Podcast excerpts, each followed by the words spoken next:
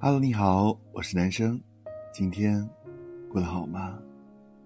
作家李小怡在《生活课》一书中曾说过：“提前掂量清楚彼此在对方心中的位置，相互设立信用等级，不超越情分浓度的要求，这是自觉，更是自保。”诚然如是，在热播剧《亲爱的自己》中，有个片段让我很是压抑。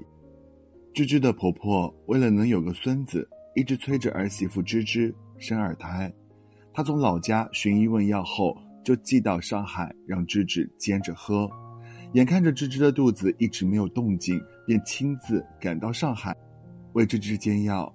在婆婆的逼迫下，芝芝只能把药喝了下去。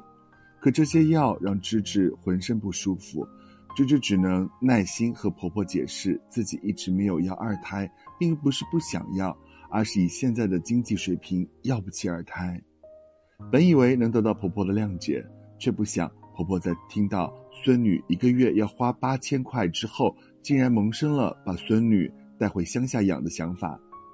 遭到儿子和媳妇的反对后，芝芝的婆婆便暴跳如雷的威胁他们：“你们俩要是不生二胎，我就一直住在这儿，一直住就不走。”也许你会说，芝芝的婆婆这么做是为了儿子儿媳妇着想，并没有错。确实，芝芝的婆婆出发点是没有错，可这个为他们好，着实失了分寸，也打乱了他们生活的规划。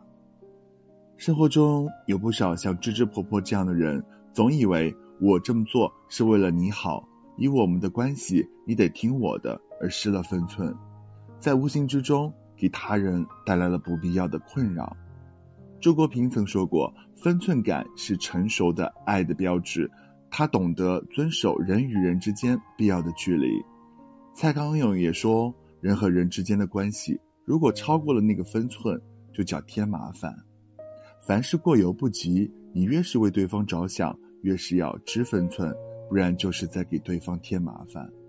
分寸其实就是一个人的底线。”《礼记中庸》里说。君子素其位而行，不愿乎其外。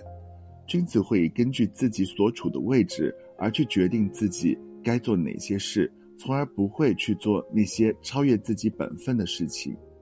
一个有分寸的人非常清楚自己什么该做，什么不该做。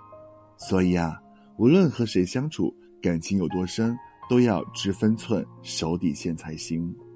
我是男生，谢谢您的收听。我们明天见，拜。